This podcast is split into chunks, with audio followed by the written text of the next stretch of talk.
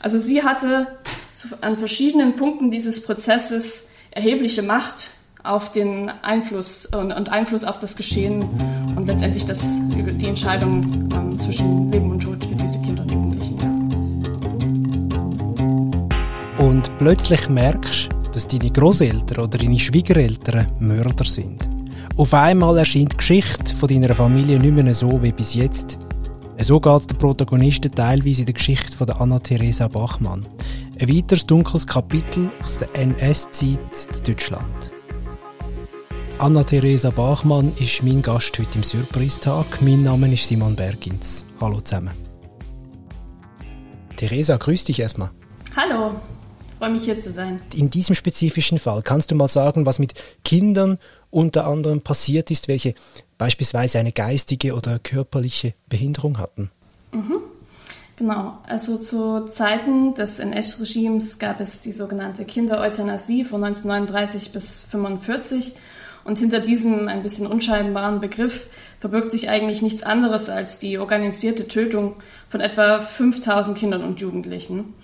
Ähm, das Programm gab es auf der einen Seite für Kinder und Jugendliche, auf der anderen Seite gab es das Euthanasieprogramm auch für Erwachsene und wenn man alle Opfer zusammenzählt, kommt man auf über 300.000 Menschen, die davon betroffen wurden, betroffen sind. Die Grundlage dafür ähm, war so eine, eine Pseudowissenschaft, die sogenannte Eugenetik oder auch die sogenannte Rassenhygiene im Dritten Reich. Und damit wurde versucht, Menschen einzuteilen in Menschen, die als erbgesund galten und Menschen, die als sogenannte Erbkranke galten und die sozusagen eine Last für die in Anführungsstrichen jetzt Reinheit des Volkes darstellten und die daraufhin gehend als lebensunwert eingeschätzt wurden und eben umgebracht wurden. In deiner Geschichte geht es konkret um Hedwig Eirich. Sie lebt nicht mehr, aber ihre Enkel und ihre Schwiegertochter Rosmarie. Und es verdichten sich ja die Hinweise, dass Hedwig Eirich eine gewichtige Rolle gehabt hat, wenn es um die Ermordung von Kindern und Jugendlichen geht, in, in diesem Fall in Süddeutschland, in Baden-Württemberg. Was war denn die Rolle von, von Hedwig Eirich? Also Hedwig Eirich arbeitete im Gesundheitsamt in Stuttgart und dort konkret in der Abteilung Erb- und Rassenpflege. Sie war dort angestellt von, ähm, vom August 1941 bis zum Juli 1944 und in dieser Zeit leitete sie auch die Abteilung ähm, in einem bestimmten Zeitraum ähm, von 1943 bis 1944. Die Gesundheitsämter hatten eine ganz zentrale Rolle in diesem Euthanasieapparat und zwar landeten dort die Meldebögen. Die Meldebögen wurden von Ärztinnen, Ärzten, Hebammen und anderem medizinischen Personal ausgefüllt. Und dort äh, vermerkten sie auf den Meldebögen Kinder und Jugendlichen mit sogenannten Auffälligkeiten. Ähm, wichtig wäre mir noch zu sagen im Zusammenhang, wir sprechen zwar immer mit Kindern, wir sprechen immer von Kindern mit ähm, geistigen und körperlichen Behinderungen, aber die Euthanasie an sich ging weit darüber hinaus. Es betraf auch Kinder, die ähm, Auffälligkeiten hatten, Verhaltensauffälligkeiten, die zu einer bestimmten Minderheit gehörten, die nicht, äh, nicht anerkannt wurde im NS-Regime. Ähm, bekannt in den letzten Jahren ist zum Beispiel geworden der Fall von Ernst Losser, einem, einem Kind, ähm, der zu der ähm, Gruppe der Jenischen gehörten, einer Minderheit, die in Süddeutschland lebt, in der Schweiz, in Österreich, aber auch in Frankreich. Und ähm, er hatte sozusagen keine Behinderung, wurde aber aufgrund seiner Zugehörigkeit zu dieser Gruppe in eine Kinderfachabteilung eingewiesen. Und ähm, 2016 gab es den Film äh, Nebel im August, der sein Schicksal thematisiert. Genau, also er wiederum war nicht auf diesen Meldebögen ver verzeichnet, vermutlich. Aber ähm, genau, bei der Hedwig Eirich gingen eben diese Meldebögen ein und ähm, ihre Aufgabe war sozusagen, diese zu sichten, im Zweifelsfall die Familien und die Kinder und Jugendlichen einzubestellen, ähm, zu begutachten und dann wiederum an einen speziellen Reichsausschuss in Berlin weiterzugeben, ähm, ist sozusagen eine Auffälligkeit vorhanden oder nicht. Bei diesem, in diesem Ausschuss wurden dann von Gutachtern entschieden, ob ähm, die Kinder sozusagen getötet werden sollten, weiter beobachtet werden sollten oder ob man sie am Leben lassen soll. Diese Entscheidung wurde dann wiederum dem Gesundheitsamt mitgeteilt und über Hedwig Eires Schreibtisch sozusagen wurde dann entschieden, welche Kinder letztendlich zur Tötung eingeliefert wurden. Also sie hatte an verschiedenen Punkten dieses Prozesses erhebliche Macht auf den Einfluss und, Einfluss auf das Geschehen und letztendlich das, die Entscheidung ähm, zwischen Leben und Tod für diese Kinder und Jugendlichen. Ja.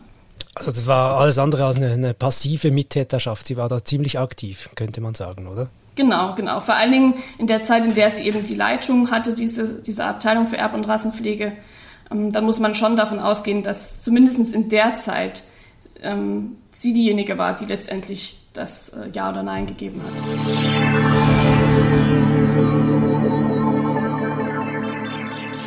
Ich bin froh, dass er das nicht mehr erleben muss, sagt sie. Das, es ist die Aufarbeitung von all den Dingen, die Klaus Eirich seiner Frau Rosemarie in 50 Jahren Ehe womöglich verschwiegen hat. Über seine Jugend in Stuttgart und das, was seine Mutter, die Ärztin und Kinderbuchautorin Hedwig Eirich, Kindern und Jugendlichen während der NS-Zeit angetan hat. Rosemarie, die Schwiegertochter, die hat von all dem nichts gewusst. Ihr Mann Klaus lebt nicht mehr, also der Sohn von Hedwig. Wie hast du die Geschichte der Familie Eirich eigentlich gefunden? Wie bist du darauf gestoßen? Der Zugang oder die, das Finden dieser Reportage und der Recherche war eigentlich re relativ zufällig und auch auf gewisse Weise profan. Ich war zu dieser Zeit ähm, an der Reportageschule in Reutlingen, an einer Journalistenschule in der Nähe von Stuttgart und habe dort äh, eine einjährige Ausbildung absolviert. Und im Zuge der Ausbildung sollten wir lokale Themen finden, wie man eben so startet im Journalismus, ja, mit der klassischen Lokalreportage. Und ich habe mich immer sehr für historische Themen interessiert und habe einfach so ein bisschen rumgegoogelt, um ehrlich zu sein. Und ähm, bei Wikipedia bin ich dann auf einer Seite gelandet, berühmte Persönlichkeiten Reutlingens.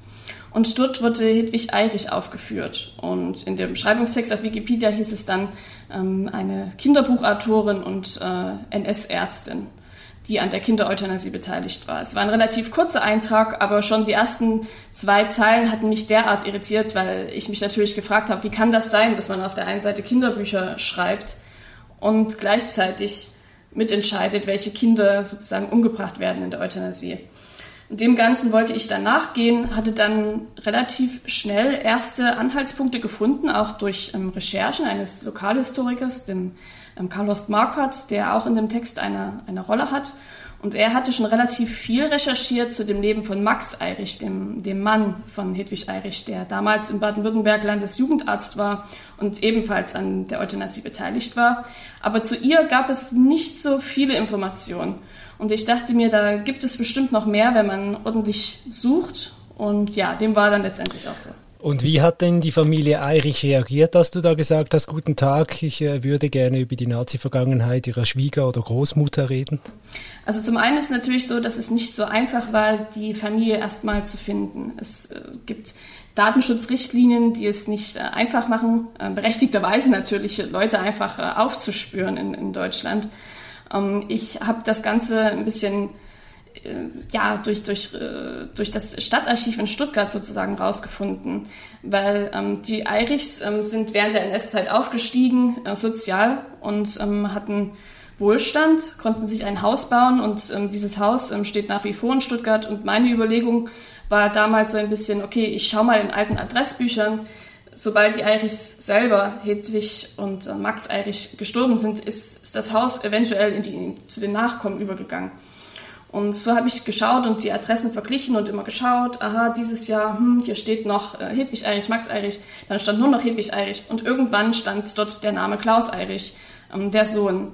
Und in diesem Moment hatte ich so ein bisschen so eine, ähm, ja, so ein bisschen Klick gemacht in meinem, in meinem Kopf, weil ich die Kinderbücher von Hedwig Eirich ähm, gelesen hatte und ähm, in einem der Kinderbücher heißt eines der Kinder äh, Klaus.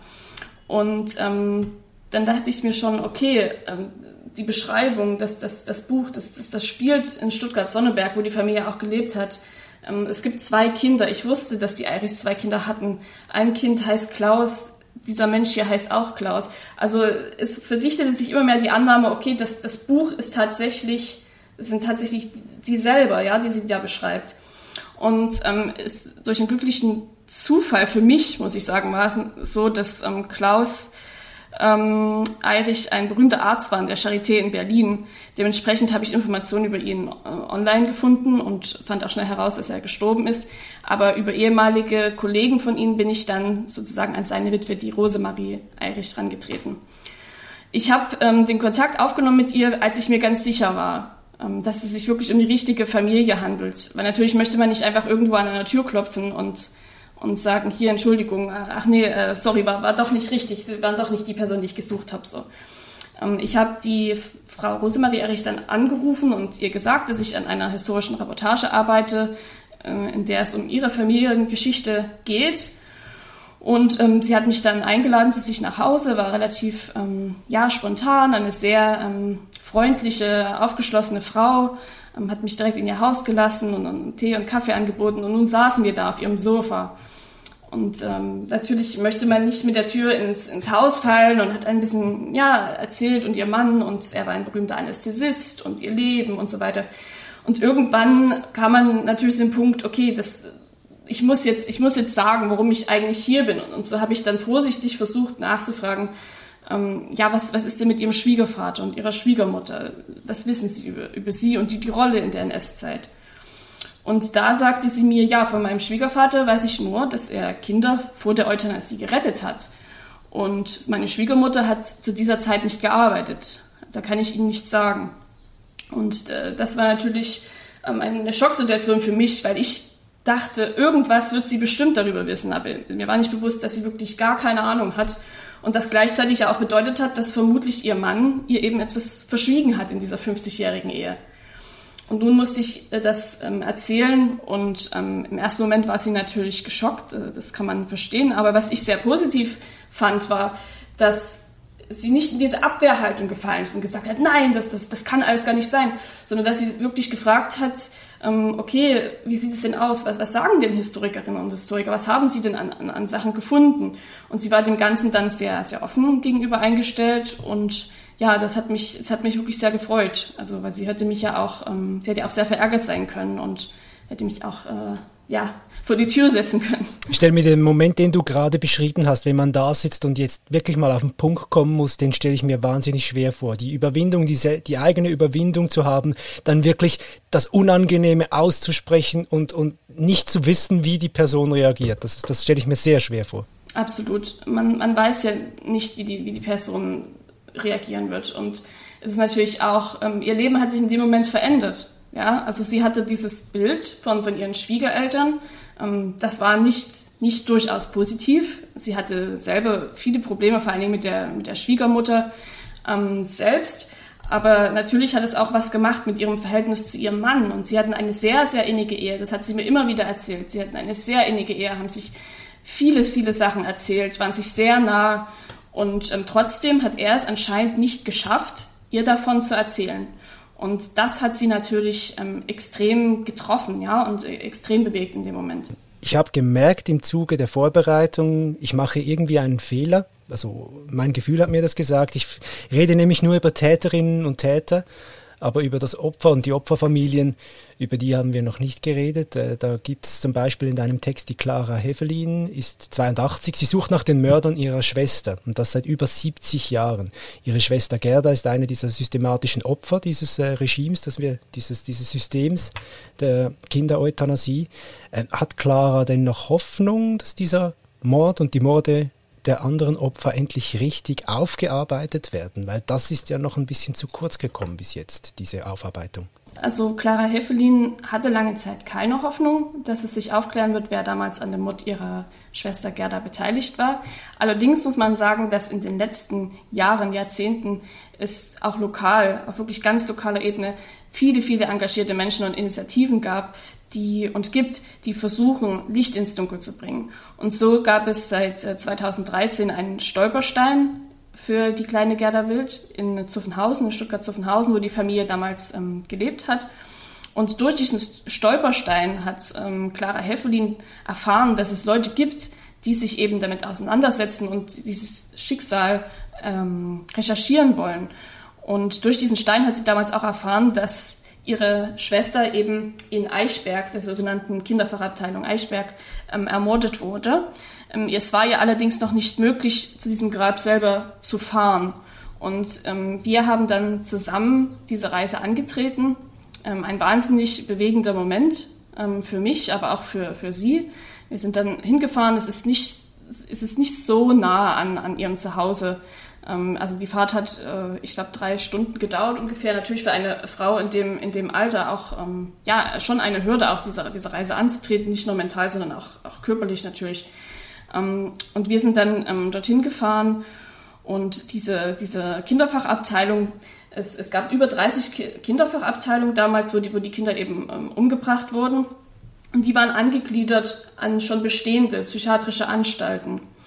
Und ähm, viele von diesen Anstalten sind ähm, nach wie vor in Betrieb, so auch dort, wo wir hingefahren sind, ähm, in das sogenannte Eichberg.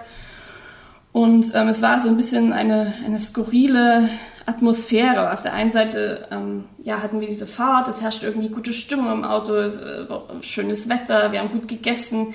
Und dann sind wir aber eben in, diese, in diesen Ort gefahren, wo ja noch immer Leben herrscht, wo, wo Patientinnen und, und Patienten uns entgegenkamen, die in dieser Psychiatrie sind.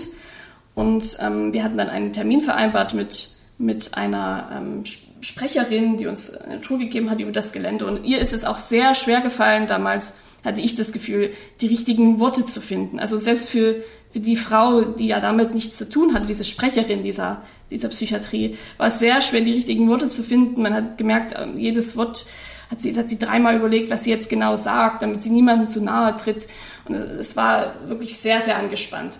Und wir sind dann gelaufen, die, die, die Gerda wurde wurde verscharrt, anders kann man das nicht sagen. Also es ist kein würdiges Grab, sie wurde da zusammen mit anderen ermordeten Kindern auf einer Wiese verscharrt. Und es erinnert eigentlich so gut wie nichts, bis auf einen, einen, einen kleinen Stein, der steht ein Gedenkstein, der erinnert noch an sie. Und ich glaube, trotz allem ähm, war diese Fahrt sehr, sehr wichtig. Das hat Clara Hevelin mir gegenüber auch gesagt. Es war sehr wichtig für sie, das, das zu machen. Und es war auch sehr wichtig, dass ich ihr den Beweis gebracht habe durch meine Recherche, wer denn überhaupt involviert war. Denn man muss sagen, dass Hedwig Eirich, auch wenn man natürlich ähm, sieht, sie hat von dann und dann die Abteilung geleitet, ähm, ist es wahnsinnig schwer, irgendwas nachzuweisen, weil es eben keine Unterschrift gab auf einem Dokument, das belegt hätte, dass sie mit einem bestimmten Fall betraut war.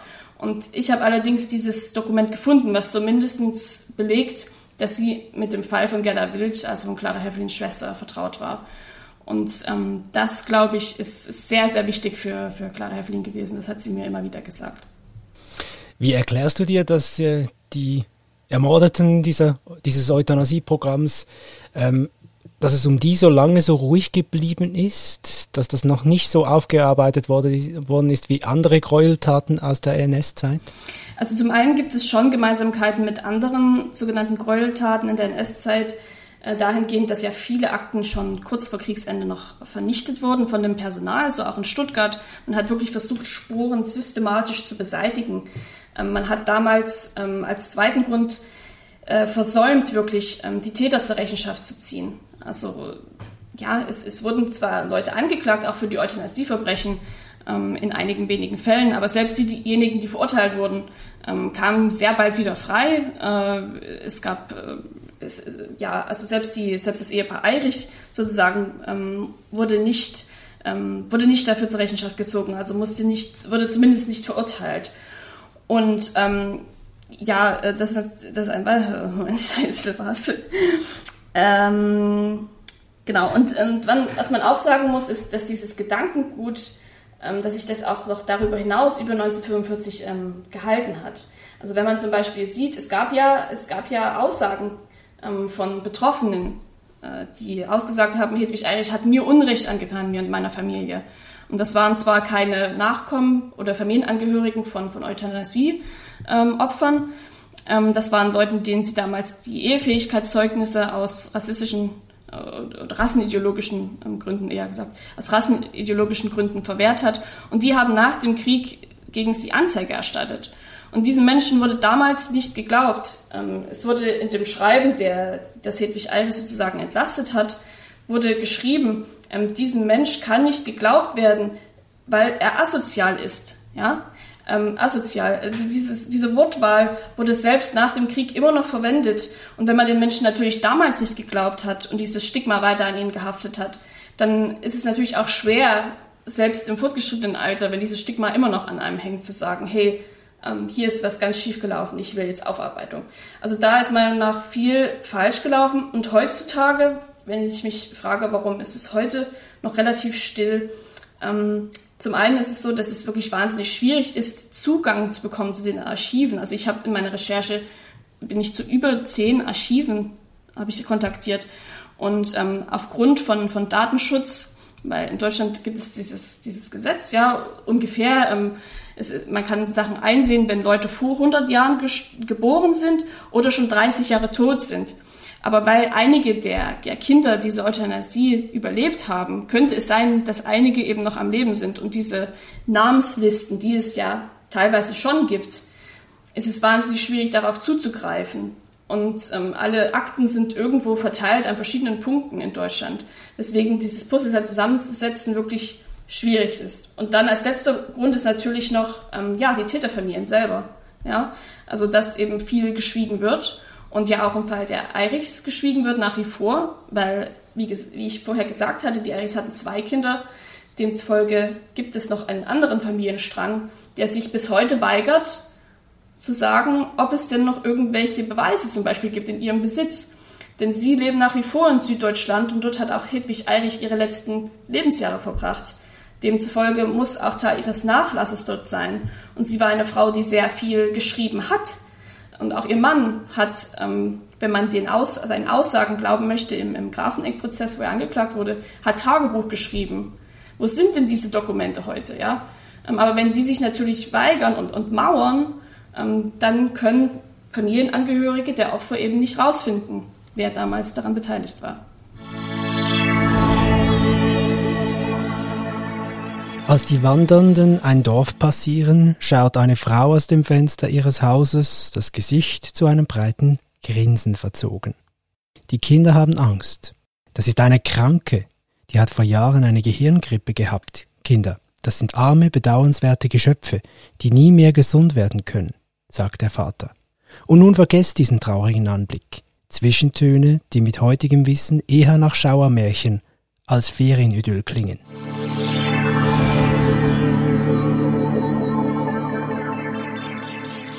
Hedwig Eirich, wir haben es, oder du hast es bereits angetönt, war auch Kinderbuchautorin. Wir haben hier mal einen kurzen Eindruck bekommen, wie das, wie das so daherkommt, aber vielleicht noch dein persönlicher Eindruck. Wie sind diese Kinderbücher von Hedwig Eirich zu lesen? Also mit heutigem Wissen ist es natürlich, äh, fallen solche Sachen natürlich auf. Ja, also es ist äh, die Kinderbücher, die sie geschrieben hat, das sind, das sind zwei, zwei Mädchengeschichten, so heißt es. Und ähm, wenn man sie heute liest, ähm, sieht man natürlich schon diese Zwischentöne, von denen ich sprach. Also sie beschreibt da, zumindest im ersten Buch, ist es, habe ich ja bereits gesagt, es, es geht eigentlich um sie selber. Sie beschreibt ihr Leben in, in, in Stuttgart mit ihren Kindern zusammen in, ähm, ja, in der NS-Zeit.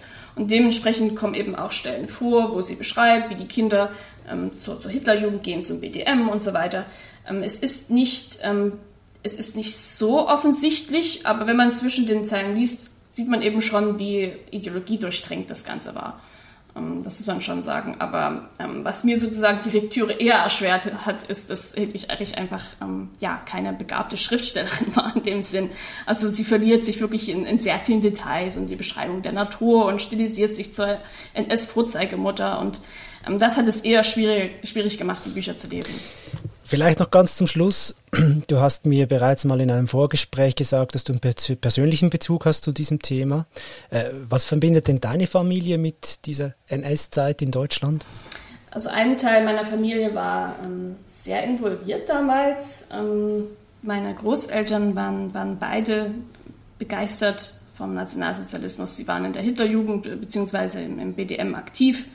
Ähm, mein Großvater wollte eine, eine Offizierslaufbahn einschlagen und hat sich ähm, zur Waffen-SS freiwillig gemeldet und wurde dann, ja, ist dann in, in den Krieg gegangen, ähm, hat an der Ostfront gekämpft. Und ähm, wenn man den Erzählungen meiner Großmutter glauben darf, ähm, kam aber auch relativ schnell Ernüchterung. Ja? Also mein, mein Großvater war zwischenzeitlich krank und war auf Heimatbesuch und hat ihr erzählt, dass er am liebsten gar nicht zurück zur Front gehen würde. Und darauf hat sie gesagt, ja, aber du weißt schon, das bedeutet, dass du Fahnenflucht begehst und das ist ein, ein schlimmes Verbrechen. Ähm, und dann hat er wohl zu ihr gesagt, ähm, ja, aber du hast nicht gesehen, was, was Krieg bedeutet. So.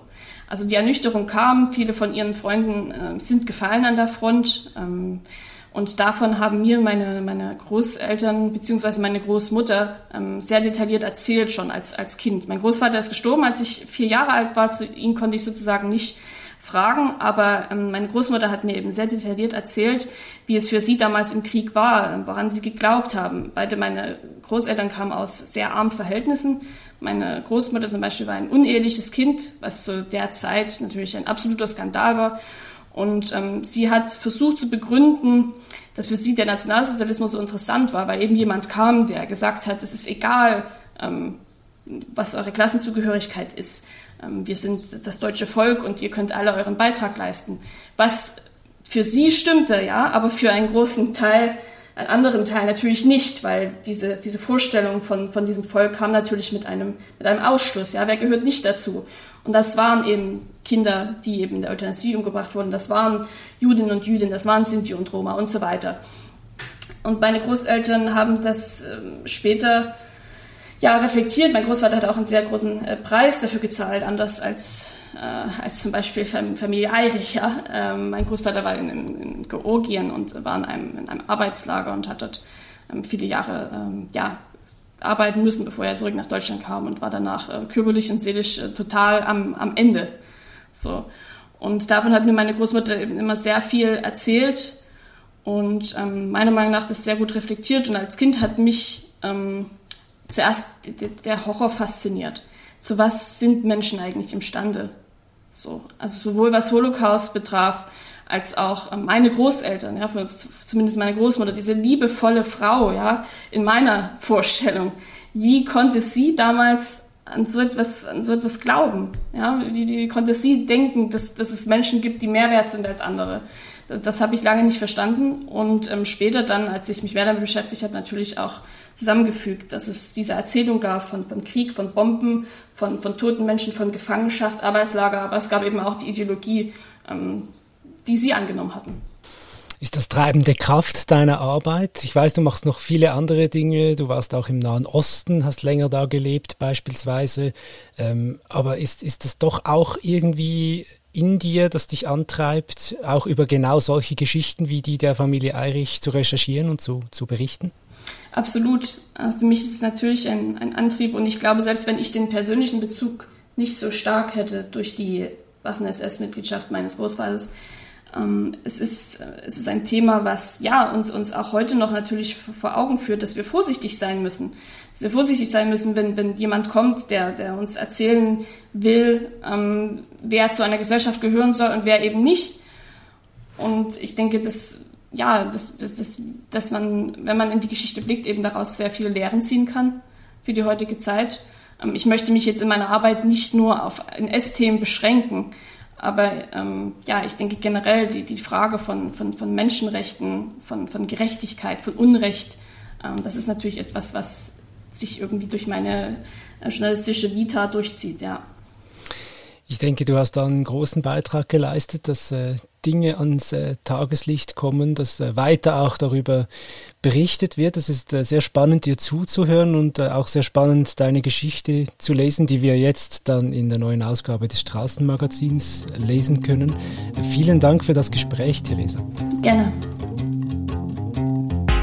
Aus Gründen der Papierersparnis. So ist der Titel von der Geschichte von der Anna-Theresa Bachmann, wo die Geschichte geschrieben hat und recherchiert hat, unter anderem über, eben, über die Geschichte von der Hedwig Eirich. Lesen ihr ausführlich in der nächsten Heftausgabe vom Surprise. Ab dem Freitag, am 5. März, gibt es die zu kaufen, wie immer bei euren Lieblingsverkäuferinnen und Verkäufern. Und wir, wir hören uns beim nächsten Surprise-Tag wieder. Bis dahin, habt's gut. Tschüss.